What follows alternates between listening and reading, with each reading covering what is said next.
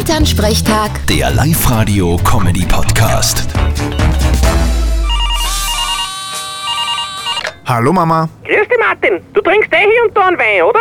Sicher, wenn's Bier aus ist. Na, was kostet ein Flaschenwein? das ist eine blöde Frage. Kommt auf die Qualität drauf an. Aber wie kommst du denn überhaupt auf das? Du, ich hab gelesen, dass ein Amerikaner seinerzeit die teuerste Flasche Wein um 438.000 Euro gekauft hat. Der spinnt ja. Naja, wenn er sich's leisten kann. ja ein Flaschen Rotwein um das Geld, da musst du einen gescheiten Klopfer haben. Ah, geh Mama. Wenn ich einmal im Lotto gewinne, kaufe ich mir auch die teuerste Flaschen Rotwein, weil's wurscht ist. Genau. Und dann loben wir die ganze Presse ein, wenn wir die Flaschen aufmachen.